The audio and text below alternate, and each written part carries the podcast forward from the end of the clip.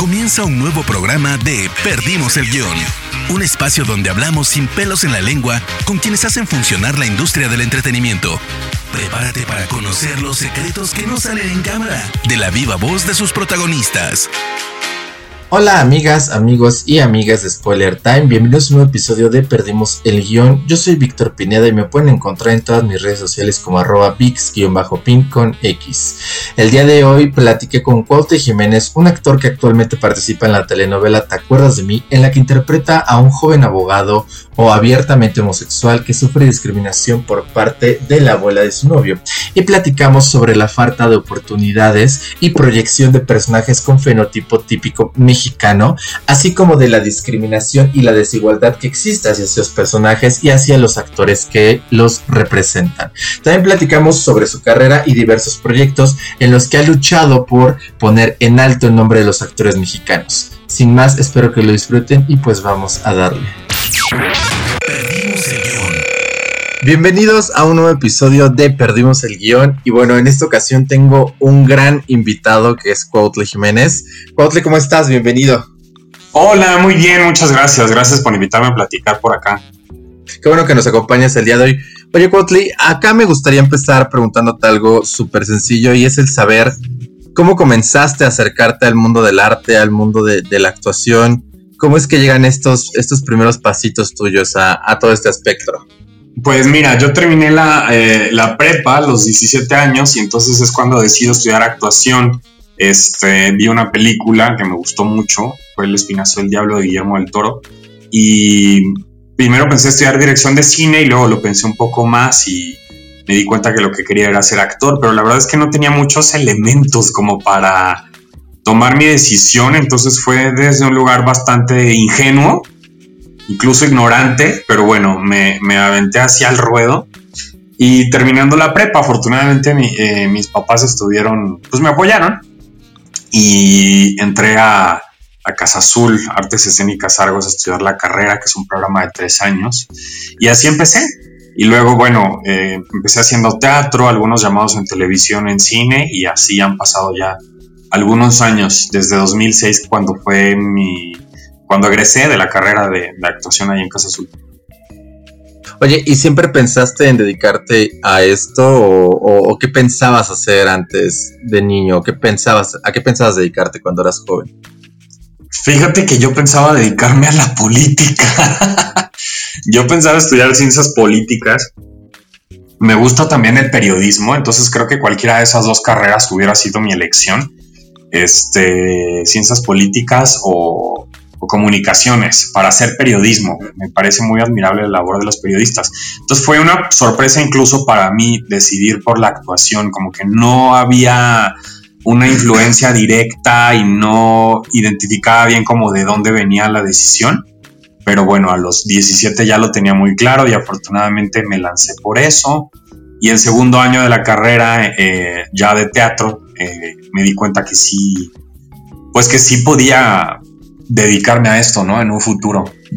Oye, pero también ah, existe como, como esta, esta situación desde que desde la actuación puedes realizar política, ¿no? Quizá no de la manera en la que debería de, hacerse, pero puedes tener una voz política activa y positiva, ¿no? ¿Cómo, ¿Cómo has mezclado a lo mejor o cómo has intentado mezclar ¿O cómo te gustaría mezclar la carrera de actuación con la política si es que pudieras hacerlo?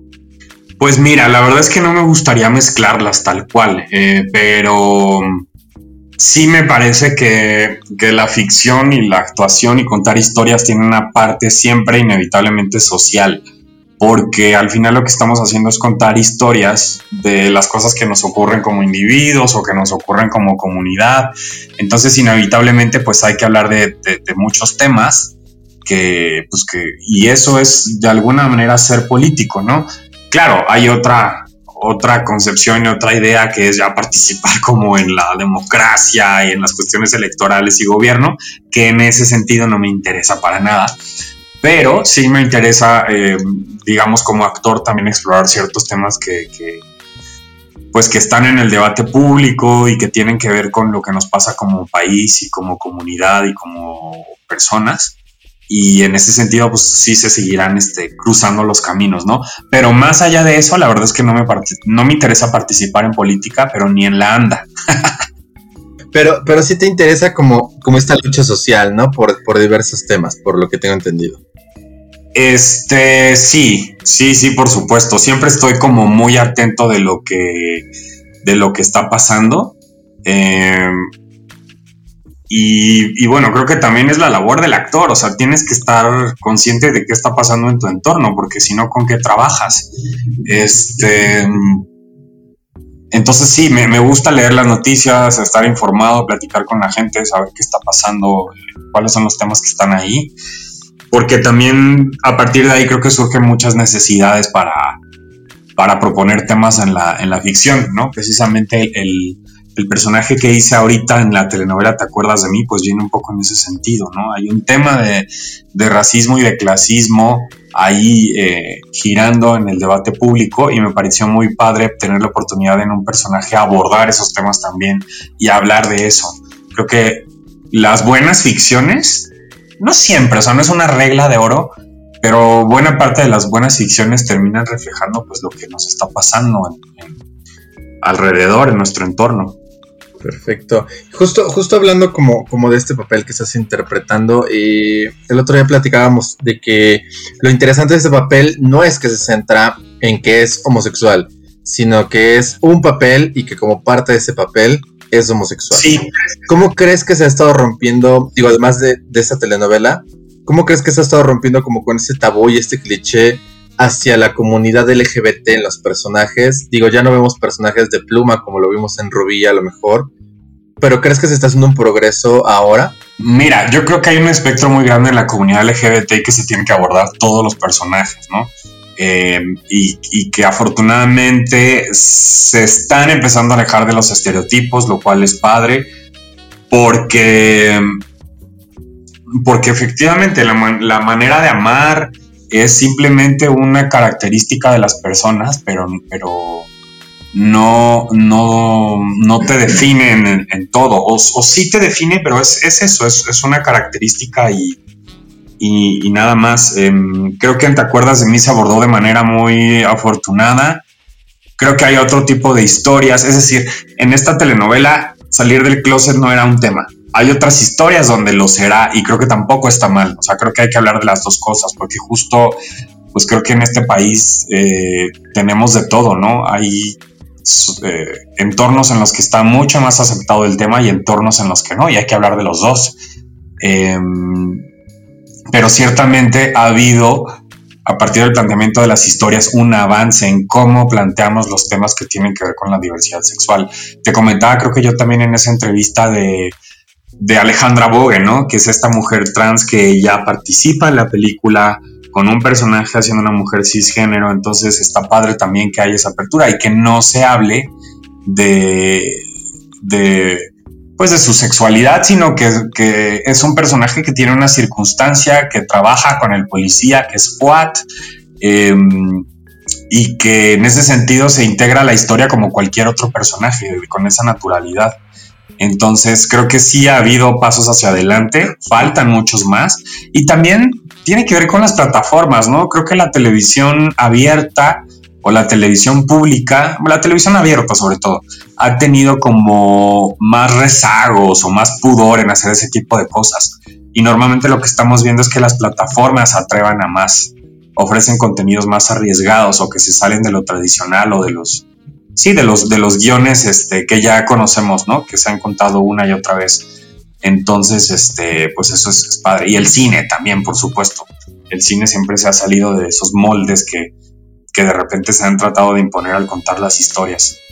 Oye, y a tu punto de vista como actor, ¿qué tan importante crees que sea que se le dé visibilidad a estos personajes de, de forma correcta y positiva?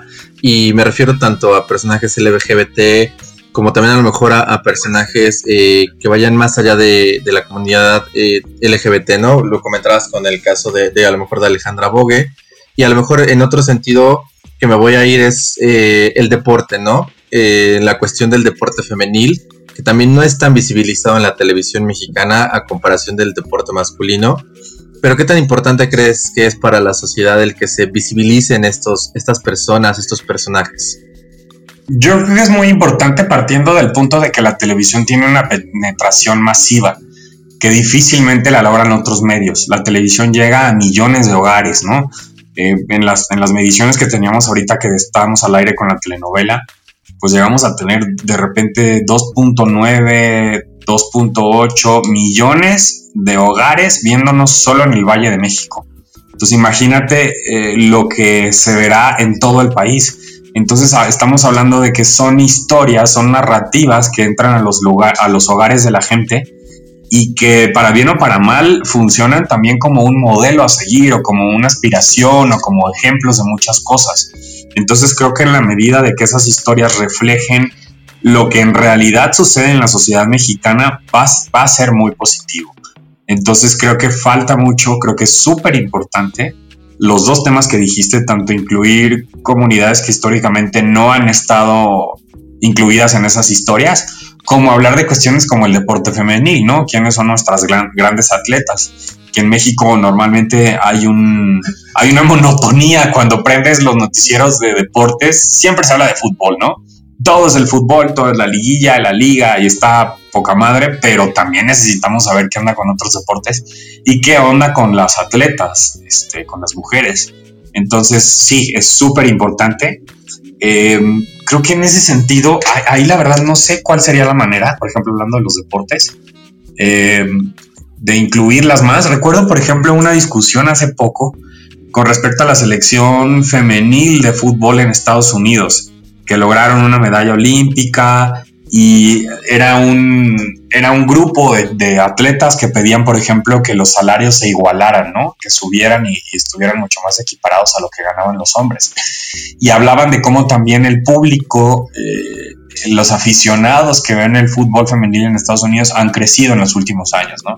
Entonces decían, a ver, no es una cuestión solamente de, de que, porque sí, es que también tenemos un público que ha estado creciendo y en, esa medida necesitamos pues también un reconocimiento económico y, de que se hable de nosotros, ¿no? ¿Qué tanto, digo, volviendo al, tema de, tu personaje en la telenovela que estás realizando ahorita, eh, ¿qué tanto se te ha acercado la comunidad LGBT a partir de, este personaje? Y te lo comento porque generalmente cuando un actor o actriz es un personaje perteneciente a la comunidad LGBT es como si se volviera un vocero eh, dentro de, este, de, este, medio, ¿no?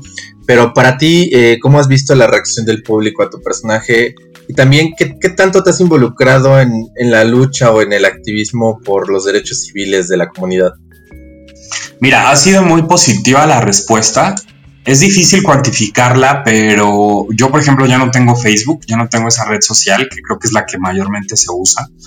Pero tengo el Instagram y tengo el Twitter que lo acabo de abrir hace poco. Y en el Instagram he recibido mensajes bien padres. Y a título personal me han escrito chicos, por ejemplo, me escribió uno que me dijo, oye, es que yo soy como tú, soy fiscal en el estado de Chihuahua, soy gay, me ha costado trabajo, pero estoy en la lucha por eso. Recuerdo un chico eh, de nombre Argelis de Yucatán, chef, que me escribió también. Y es padre ver cómo muchas personas han sentido identificadas, les agrada la manera en la que se contó la historia de esta pareja en, la telenovela. Y es bien padre, es bien padre porque justo encuentran modelos en los cuales pueden sentirse identificados, en los cuales sus historias se reflejan. Y pues yo lo que hago es agradecerles simplemente, este, difundir a veces los comentarios que ellos me hacen porque creo que todavía tenemos un gran trecho por luchar contra la discriminación. Muchos de ellos han tenido historias de discriminación al interior de sus familias o en sus trabajos o en las comunidades en las que viven. Y en la medida en la que entendamos que la manera de amar es simplemente eso, una manera de amar diferente a la que mucho tiempo se nos, se nos vendió como la normal, pues ellos y, y todos seguiremos siendo integrados en esta sociedad, ¿no? En el activismo la verdad es que no estoy tan involucrado, creo que es, respeto mucho a la gente que lo hace, creo que es un, un trabajo muy particular que requiere una inversión de energía y de tiempo muy grande y opino sobre los temas, estoy muy, muy empapado sobre los temas, pero no, no me consideraría yo un activista. También me faltaría, me parecería una falta de respeto ante la gente que verdaderamente lo es. Pero em, sí me gusta acercarme a los canales de la gente que sí son activistas y que están ahí, porque justo lo que decía esto es muy importante. Al estar en un medio de comunicación que tiene tanta penetración y en el momento en el que tanta gente se siente identificada, eh, me parece valioso como, pues eso, como, como figura pública, ser un vocero y darle voz y darle legitimidad. Digo, no, no que la necesiten de nuestra parte, pero sí dar un apoyo ahí, ¿no? A ciertas causas que son, que siguen siendo muy importantes en, México. Genial. Oye, y hablando un poquito de, discriminación y de ser vocero y voz, eh, ¿qué sucede en el caso de los actores? ¿Quién habla por, por ustedes cuando se trata de discriminación? Y te lo porque creo que este tema de la discriminación en, los castings o de la selección por, por test de, por, pues sí, por tono de piel, por facciones, por eh, fenotipos, etc., tiene muy poquito que se empezó a comentar en el medio, pero ¿crees que realmente se está eh, tocando este tema como se debería de tocar en México en especial? ¿O, que, ¿O crees que hay un doble discurso detrás de todo esto de de racismo y el clasismo en, la actuación en México? No se está tocando definitivamente como se debería de tocar.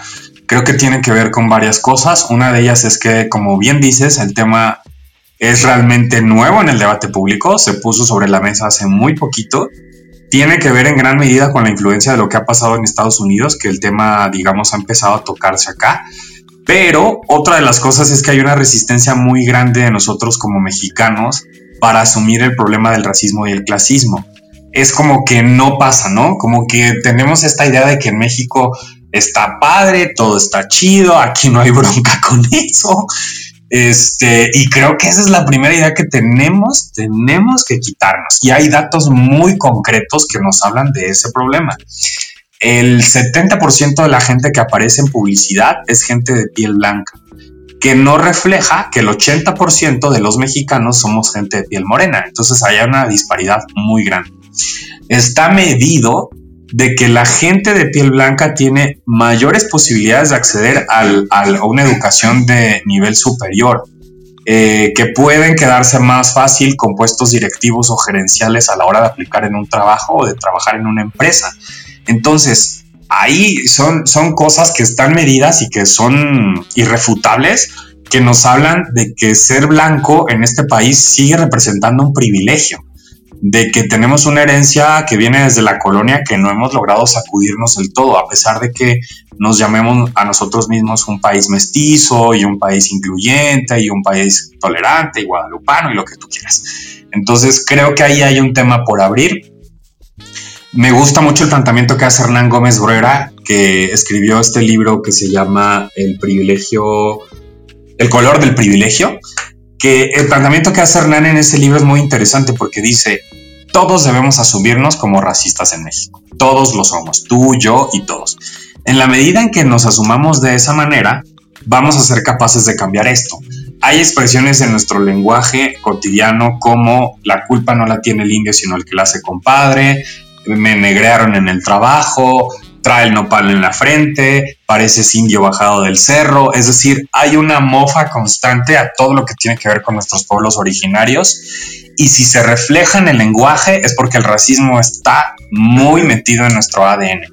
Entonces, esta conversación hay que iniciarla, hay que profundizarla, hay que preguntarnos por qué en el momento de pensar en un profesionista, en el momento de pensar en un rol, en un modelo de belleza o en un modelo de éxito, necesariamente o automáticamente los creativos, los, los que diseñan publicidad, mercadotecnia, marcas y todas estas cosas, piensan en gente de piel blanca y no en gente de piel morena.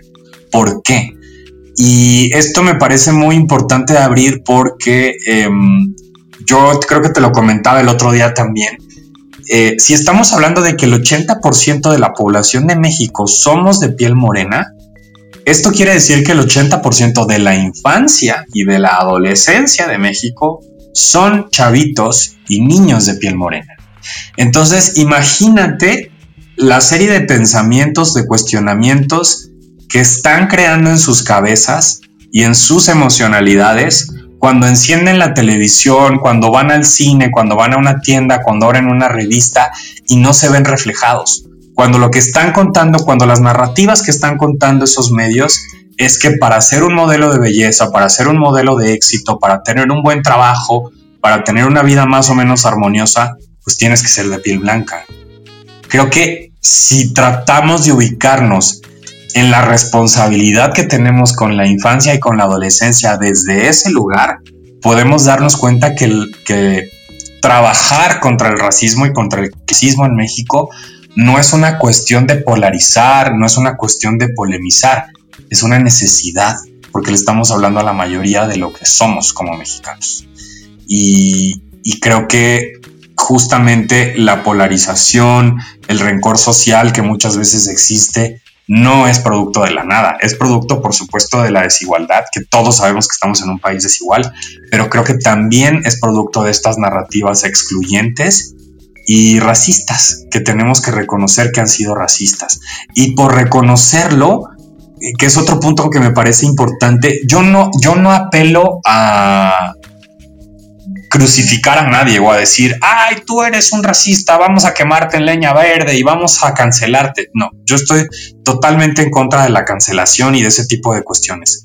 Pero si aceptamos que sí hemos utilizado esas narrativas, podemos dar la oportunidad de cambio y de decir, ok, a ver, a lo mejor tú como empresa o como marca o como medio de comunicación muchos años, muchas décadas o toda la vida has perpetuado esos estereotipos. Ok, pero hoy tienes la oportunidad de cambiar. Tienes la oportunidad de cambiar pensando en justamente esa responsabilidad social que tenemos ante el 80% de esa infancia y esa adolescencia mexicana de piel morena. Vamos a hacer que esos chavitos se sientan representados ahí y vamos a cambiar a partir de hoy los discursos que tú tienes. Y entonces vemos ejemplos, por ejemplo, como el de la revista Vogue México, que de un tiempo para acá lleva un buen rato y varias, varias este, ediciones rompiendo con los estereotipos y rompiendo eh, los moldes de lo que ellos mismos estuvieron contando durante mucho tiempo. Y aplaudimos ese tipo de iniciativas porque se vuelven incluyentes. Y yo creo que hacia allá es a donde debemos de caminar eh, como sociedad, como medios y como hacedores de, de de estos discursos televisivos y cinematográficos y teatrales. Perdimos el guion. Me gustaría hacerte una pregunta que ojalá me la puedas responder. Eh, ¿Qué sucede, después de todo esto que me acabas de decir, qué sucede cuando el discurso se cuenta, pero se cuenta de mala manera? Y acá te voy a hacer una pregunta a lo mejor un poco complicada, pero un ejemplo muy claro, Nuevo Orden, ¿no? Nuevo Orden planteó una distopía en la que se hablaba de una desigualdad, de un clasismo en México, pero que tanto el director, y digo, yo no me voy a meter aquí como, como en Camisón Sobalas, espero que tampoco, pero creo que eh, el director hizo por ahí unos comentarios y hubo muchísimo hate de parte de la gente por el cómo veían la historia, porque la veían eh, racista, la veían clasista. ¿Qué pasa cuando estos contenidos tienen como este discurso o la gente les da este discurso y también cuando a lo mejor el discurso que se da va en contra eh, de todo lo que se está publicitando y lo digo muy claramente. Eh, en Nuevo Orden, Mónica del Carmen no estuvo a lo mejor tan presente en toda la, en toda la gala que hubo en el Festival de, de Cannes, como lo estuvo Diego Boneta, un ejemplo muy claro, ¿no? Entonces, ¿qué pasa cuando se hacen estos productos, pero el discurso que se da va totalmente en contra del discurso que se está intentando generar eh, con el producto? ¿Qué sucede en estos casos? Sí, en, el Festival de Venecia, que fue donde estrenaron. De Venecia, perdón. Plata. Sí, este, mira, sí, efectivamente, yo estoy de acuerdo contigo. Em, y aún así creo que ningún discurso debe cancelarse, pero lo que afortunadamente ya tampoco se puede cancelar es la posibilidad de que la gente critique y de que la gente dé su opinión acerca de eso. Em, a mí en lo particular, la verdad es que eh, podría resumir en una frase, mi opinión sobre la película es que faltó entender la motivación de esta turba enardecida que se iba en contra de la clase privilegiada. Eh, en mi opinión, como espectador, ese era la, Pues eso fue la, cuestión en el discurso de la película que a mí no me terminó de, encajar y que me pareció bastante contradictorio con la manera en la que se vendió. Este, contó con actuaciones extraordinarias como Lisa Owen, Diego Boneta, Mónica del Carmen, que es una de las mejores actrices de nuestro cine, Fernando Cuautle, Leonardo Alonso. El elenco era inmejorable, pero creo que sin lugar a duda, en la visión del director, en mi opinión personal, faltó profundizar en el porqué de la desigualdad en el porqué de este rencor social y en las motivaciones de la clase trabajadora para tener muchos, muchos reclamos y muchos reproches que hacerle a la clase privilegiada.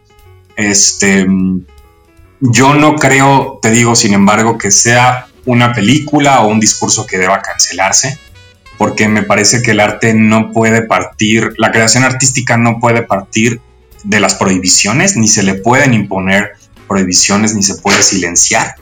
Pero afortunadamente estamos en, un, en, una, en una época donde pues, la conectividad y lo democratizador que han sido las redes sociales, para bien y para mal, hacen que, toda la persona, que todas las personas puedan hacer pública y dar una difusión masiva a sus opiniones, ¿no? Respecto a esta película y a muchas otras, ¿no? no ha sido la única que ha causado polémica y revuelo. Este, yo escuché también las declaraciones del director.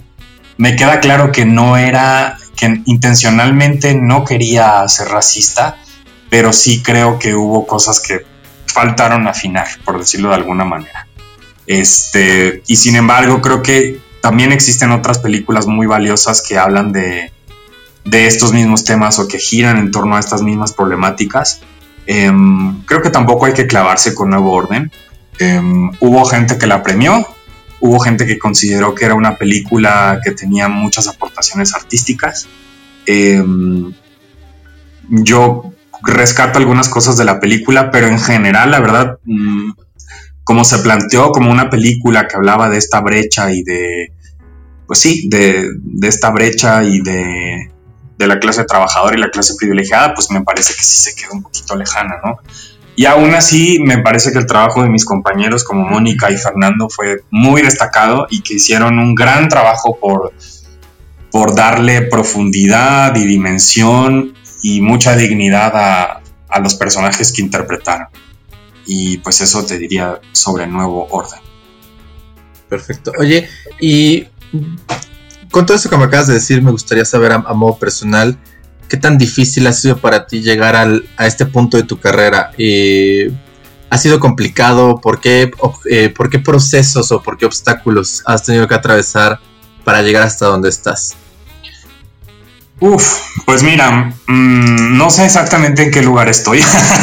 Creo que eso le tocaría decirlo a alguien más, pero lo que sí es que tengo la fortuna de tener ya, y no es menor, siete, ocho años trabajando ininterrumpidamente, en los cuales termino un proyecto de televisión o de cine y empiezo uno de teatro y luego voy a hacer otro proyecto.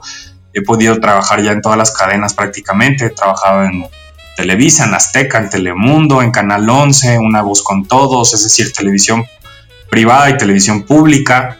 Este, he podido participar en varias películas, aunque todavía me faltan mucho por hacer y, recorrer en cine y mucha gente con la cual quiero trabajar y muchos discursos que contar. Y he podido hacer mucho teatro con gente que admiro mucho, aunque también me faltan muchos más. Este, y creo que el mayor aprendizaje que me ha dejado todo esto, que ha sido parte de los retos también, es, creo que es una carrera que te, te forja el carácter, porque tienes que estar acostumbrado a recibir muchas negativas, a recibir críticas negativas acerca de tu trabajo y acerca de tu persona, em, porque como bien decimos, el instrumento del actor es el actor mismo, es tu cuerpo, es tu cara, es tu voz, son tus habilidades y, es una carrera muy complicada. Eh, por un lado tienes que desarrollar tus herramientas como actor, encontrar la verdad, eh, ser maleable y flexible y poder despegarte de quien tú eres para interpretar otro personaje. Pero también tienes que aprender a llevar una vida financiera sana porque de repente pues terminas un proyecto y puedes estar un par de meses o unas buenas semanas en lo que empieza otro proyecto o, hasta un año, porque de repente vienen las crisis, como ha significado también esta pandemia para muchos de mis, compañeros. Y tienes que también aprender a, a, ser tu propio gestor y a ir y a tocar las puertas de los lugares donde se están desarrollando los proyectos. Entonces tienes que estar muy pendiente de quiénes son los directores de castings, los productores que están levantando proyectos, los directores que están en los festivales participando. Entonces es como una, una carrera donde tienes que tener los sentidos muy alerta, la escucha muy abierta, eh, donde tienes que también trabajar con tu... Creo que tienes que hacerlo lo más posible porque tu vida personal sea lo más sana y honesta posible porque además tienes el plus de que tienes que trabajar con lo que tu personaje te plantea. Este, hay muchos retos en esta carrera, muchísimos retos, pero yo agradezco también que, que precisamente esos retos me han hecho forjar mi carácter, ser más fuerte cada día y tener una resiliencia mayor que a lo mejor si me hubiera dedicado a otra cosa no, no lo hubiera vivido de esa misma manera, ¿no? Tienes que estar aprendiendo cosas nuevas todo el tiempo, tienes que tomar entrenamientos especiales para cierto tipo de proyectos. Es, es muy complejo la, la, vida del actor. A veces la gente cree que es fácil, cree que solamente estar bonito entre comillas y estar lo mejor posible este, en, tu, en tu apariencia y aprenderte unas líneas, ¿no? O ponerte un apuntador y un chicharo en el oído. Y no, es algo mucho más complejo. Tienes también, por ejemplo, que trabajar con los tonos, ¿no? Entender que para el cine el manejo de tu energía y la proyección que tienes que usar es distinta a la que vas a usar en el teatro y que para cierto director, este, pues casi que ni gesticules. Es una cosa compleja es una cosa compleja y construir tu personaje a partir de una investigación y de leer mucho y de entender y de hacer, digamos, aproximaciones o equivalencias con las experiencias de vida que has tenido cuando te toca interpretar en la ficción experiencias de vida que están muy alejadas de lo que te ha tocado vivir, eh, trabajar de manera formal una manera nueva de hablar, un acento, unos modales, este, ¿no? Es, una carrera muy bonita, muy bella. Te tienes que estar nutriendo también de muchas cosas todo el tiempo.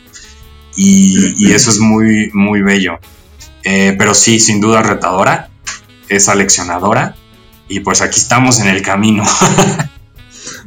Perfecto. Yo, yo, creo personalmente que estás en, un buen momento en tu carrera, por eso me refería a que estás en la posición en la que estás. Creo que te está yendo bastante bien, estás teniendo un buen éxito. Y acabas de mencionar algo que me llamó mucho la atención. ¿Qué significa el estar eh, bonito o ser eh, estéticamente atractivo hoy en día en la televisión? Y también sumado a esta pregunta me gustaría saber, ¿alguna vez te sentiste fuera de lugar en estos parámetros que marcaba la televisión mexicana durante estos años que llevas de carrera? Mira, sí, mencioné esto de estar bonito porque de repente mucha gente piensa eso, ¿no? Que para ser actor tienes que ser guapo o guapa.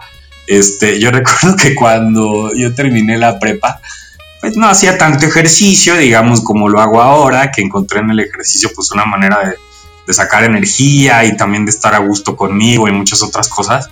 Pues era como llenito, estaba enojado con la vida porque era puberto y muchas otras cosas más. Y recuerdo que cuando le dije a mis compañeros de prepa que quería ser actor, uno de ellos me dijo, ¿por qué, mano? ¿No la vas a armar? tienes que ser guapo para ser actor, ¿qué vas a hacer tú ahí? y me dio en la madre en mi autoestima de adolescente en ese momento. Y mucha gente piensa, piensa eso, ¿no? Que hay que cubrir como una como un ideal estético para interpretar y creo que pues no, es todo lo contrario. Y afortuna, creo que tiene que ver con que la televisión fue mucho tiempo el pues el medio predominante en las narrativas que se contaban en México. Y últimamente el cine adquirió muchísima fuerza, el teatro siempre se ha alejado de los estereotipos, este, y la televisión ha ido cambiando también a partir de la influencia del cine y de las plataformas y de muchas otras cosas. Yo creo que cada vez más em, el cine y la televisión admiten distintos tipos de belleza, distintos tipos de cuerpo, distintos tipos de pieles y de apariencias y eso es sano porque es lo más, lo más parecido a lo que, a lo que es la vida real, ¿no? Este, y sin embargo, por ejemplo, en mi caso, te diré que sí en muchas ocasiones me he sentido fuera de, este, a veces por mi color de piel he sido excluido de, de castings, de personajes. Este personaje que me toca interpretar de Gonzalo en esta telenovela, pues ha sido una diferencia respecto a muchos otros. Es la primera vez en 15 años de trabajar en televisión que me ofrecen un personaje con una carrera profesional y que es exitoso además en su profesión, ¿no? Que no es un narcotraficante, que no es un bandido, que no, que no es una persona sin estudios, este, que no está mal representar esos personajes de acuerdo a la manera en la que se vaya a contar la historia, pero que también los morenos y de fenotipo mexicano tenemos eh, estudios universitarios, podemos tener estudios de posgrado, y podemos ser exitosos en la profesión en la que nos desenvolvamos, ¿no? Em, y bueno, em, sí, pero sí hay también, y creo que tiene que ver con, es decir, tú también como actor tienes que ser consciente de lo que significas como símbolo en, dentro de este dentro de este sistema. Entonces, por ejemplo, yo me encuentro en mis treintas eh, soy hombre y de repente pues me he encontrado con que los, los castings a los que voy, pues oye, mm, quítate la camisa porque tienes una escena de cama, porque es la pareja joven de la historia o por el otro, ¿no? Y de repente, pues sí, hubo un momento en el que me di cuenta que tenía que trabajar en mi, en mi, en mi físico, porque tiene que ser pues más o menos agradable a la cámara. Este, y creo que es una circunstancia que tiene que ver mucho con la edad y con los personajes con los que me toca castear. Este. Y que eso será un tiempo seguramente y después pasará, ¿no? Y después tendrá que ver con otras cosas. Y no todos los personajes son así, pero sí hay una exigencia de pronto física para cubrir este, pues la imagen que ellos tienen acerca de ciertos personajes. Entonces también eso te lo tienes que añadir, ¿no? Comer bien, estar entrenado, tener flexibilidad eh, y muchas otras cosas que pasan por, las exigencias de, esta carrera y de, y de este medio que tienes que incorporar creo que de la mejor manera, ¿no? No verlas como una imposición o como un sacrificio, sino como una parte de, este entrenamiento y de este esfuerzo y de esta disciplina que, que, tienes que llevar día a día para, pues para hacer bien tu trabajo y para acceder a ciertos personajes. Perfecto. Oye, antes de, terminar eh, la, plática, me gustaría hacerte unas preguntas más.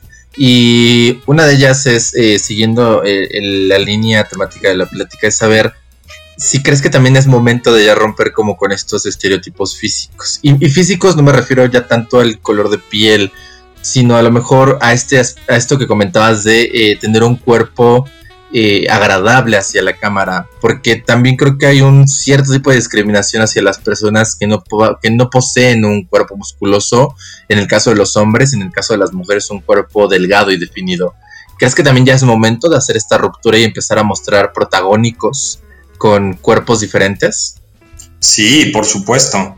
Y mira, se ha hecho. Está la película esta de Mariana, creo que es Mariana Chenillo, espero no regarla este, ay, no me acuerdo cómo se llama, está en Netflix, donde estaba Andrés Almeida, Camila Seltzer, que era esta pareja, digamos, con sobrepeso, que se van de un barrio del Estado de México y llegan a la ciudad y está como, entra el esposo en esta nueva empresa donde tienen pues esta exigencia, ¿no? De ser exitosos y inmediatamente eso se traduce en estar delgado y, fit y toda esta cosa. Y fue una película Ajá, exactamente, esa película. Y fue una película pues muy afortunada, pero sin duda falta mucho todavía por, contar otras historias. Y creo que tiene que ver con, con dejar que nuevos guiones pasen, porque existen esas historias, existen esas historias que cuentan que cuentan otras narrativas, que hablan de otro tipo de personajes que se salen de la línea tradicional, pero falta mucha valentía por parte de la gente que decide los contenidos para apostar por esas historias. Eh, la cosa aquí es que el cine y la televisión siguen siendo un negocio, entonces lamentablemente muchos de los productores o de los creativos o de los directivos en función de eso siguen tomando decisiones muy poco arriesgadas porque no quieren perder, no quieren estar en esa línea. Y sin embargo, lo que hemos visto en otros países, en Estados Unidos, que es lo más cercano que tenemos, es que muchas de esas series y de esas películas son sorpresas y se vuelven un producto muy refrescante que nos hablan de otro tipo de historias, de personajes que tocan otros matices y que se vuelven historias entrañables. Ojalá en México pronto nos atrevamos a contar también eh, ese tipo de historias y a mostrar ese tipo de modelos que también existen. Perfecto. Oye, ¿y qué consejo le darías a estos jóvenes actores? Porque digo, creo que este proceso de inclusión aún va a tomar un par de años. Pero ¿qué consejo le darías a estos jóvenes actores que se quieren dedicar a la actuación o a algún aspecto del mundo del entretenimiento y pues que no cumplen con estos requisitos que se han marcado durante años estéticamente por la televisión? Eh, ¿Qué les dirías para que tengan como más ánimo o más creencia en sí mismos? Mira, les diría que, ah, la importancia de ser actor tiene que ver con la necesidad y la voluntad de contar historias, de contar lo complejo que somos los seres humanos y lo complejo que son las relaciones que establecemos en el mundo, las relaciones de pareja, las relaciones familiares, las relaciones con nosotros mismos. Y hablar de eso es muy apasionante y poder tocar la vida de alguien más que no es la tuya es muy apasionante. Entonces ahí tiene que estar forjada su vocación y habrá espacio para ustedes. Eh, aunque no sean el modelo típico del protagonista o la protagonista. Y muchas veces, afortunadamente, esos actores son indispensables para contar las historias, porque son los que, los que llevan la batuta al contar personajes mucho más complejos o personajes eh, que, enriquecen eh, el, el total de la historia. Entonces, eh, no se echen para atrás por, porque no cumplen a lo mejor con un canon de belleza supuestamente establecido, pero sí prepárense muy bien, hagan teatro, eh, péguense a los directores que están haciendo cosas interesantes, eh, vayan para adelante, sigan en este camino, porque la ficción es mucho más compleja de lo que nos, pues de lo que tradicionalmente nos ha vendido la televisión. Y y esos personajes, esas carreras también brillan y son necesarias. Entonces, este, eso, que se preparen, que, hagan lo mejor por, por estar en, proyectos interesantes y que resistan mucho porque esta carrera les van a, plantear muchos retos a lo largo del camino. José, ya para terminar, acá tenemos eh, dos preguntas de ley. La primera que me gustaría saber es qué talento que no posees te gustaría poseer. Cantar. Cantar. Yo, mira, medio afino a veces con clases, pero la verdad es que no ha sido como una prioridad para mí. Em, no me gustan los musicales, lo confieso. Soy un poco grinch amargado, entonces me cuesta mucho trabajo la convención de que en la ficción todo sea cantado. Me parece muy cursi me van a odiar mis amigos porque tengo muchos amigos que hacen musicales, pero es, la, es la verdad. Este, entonces eso ha hecho como que no le dé tanta prioridad a la preparación en baile y en canto, pero cantar en sí me parece hermoso. Y, me gustaría así contar con, pues, con ese don y con ese talento. Hay, hay gente que, que admiro mucho que, que, hace teatro musical o que no hace teatro musical necesariamente, pero que cantan espectacular. Em, y sí, eso sería. Tengo pendiente ahí tomar unas buenas clases de canto con un buen maestro para quitarme ese, ese pudor. Perfecto, ojalá que pronto te podamos ver en un musical. ¿eh? Sería muy interesante. Bastante. Después de esto, yo quisiera ver cuando salgas en un musical. Me voy a llevar este fragmentito. Ay, espero, espero que algún día suceda y no hacer ridículo, ¿eh? Que eso es, lo espero más. Perfecto. Oye, Cotle, y ya para terminar, eh, ¿qué serie y qué película es eh, indispensable que vea la gente para ti? Y para mí, mm, El violín de Francisco Vargas, una película mexicana. Sueño en otro idioma de Ernesto Contreras, una bellísima película mexicana que está en Amazon. El violín creo que está en Filming Latino. Em, la jaula de oro de Diego Quemada 10, que es el trayecto de estos tres chavitos centroamericanos que van en busca del sueño americano y todo lo que les pasa y quiénes lo logran y no. Y qué se siente al llegar finalmente ahí. Una película que ganó varios Arieles hace algunos años, no tantos, no más de 10, yo creo que tiene como 6, 8 años esa película, o a lo mejor 10, es que el tiempo se va de volar y luego uno ni cuenta se da. Este, pero esas tres, esas tres y también pues que vean a Julieta Gurrola en todo lo que haga en teatro, que vean a Angelina Peláez, que vean a Margarita Sanz, a Karina Gidi, a Arcelia Ramírez, que vean el cine de... Mm, ahí esta película, ah, ahorita recuerdo el nombre, Gonzalo Vega, Ana Martín, ah, no puede ser. Este, ahorita te voy a decir el nombre porque no puedo quedar mal. Este. La película que hizo Gonzalo Vega con Ana Martín. Ana Martín. Eh, ah, el lugar sin límites del maestro Ripstein, por supuesto. La del 78. Eh, exactamente. Eh, todo el cine de Ripstein, de Casals. Y pues eso. Eso y, y más cosas, lo que a ellos les apasione leer y ver el teatro de Luisa Josefina Hernández, eh, esa saga de los grandes muertos que es bellísima, que montó la Compañía Nacional de Teatro hace unos años, y pues que estén ahí como muy curiosos de, qué es lo que se está haciendo en, cine y en teatro y en televisión. Ah, y todo lo que hace Roberto Fiesco, que soy su fan también. Perfectísimo. Pues yo te agradezco infinitamente eh, que te dieras este ratito para platicar conmigo nuevamente. Y después de dos días de verme, espero que no, no hartarte. no, para nada, no te preocupes. Perfecto, de verdad te lo agradezco mucho. Y pues, eh, no sé si quieres decir algo más antes de que terminemos. No, pues muchas gracias a ti, un placer platicar contigo. Disculpa por los ladridos de los perros, pero bueno, estamos en pandemia.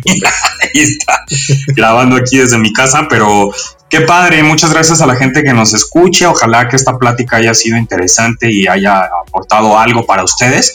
Y también a quienes gusten seguirme en mis redes sociales. En Instagram estoy como arroba cuautli-jiménez y en Twitter como arroba Cuautli Jiménez. Y un placer y ojalá que platiquemos cuando salgan los otros proyectos que están ahí.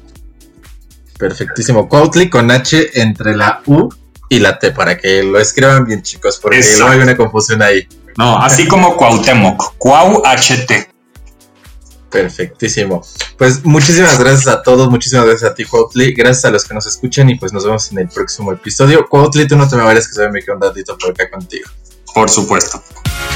Llegamos al final de Perdimos el guion.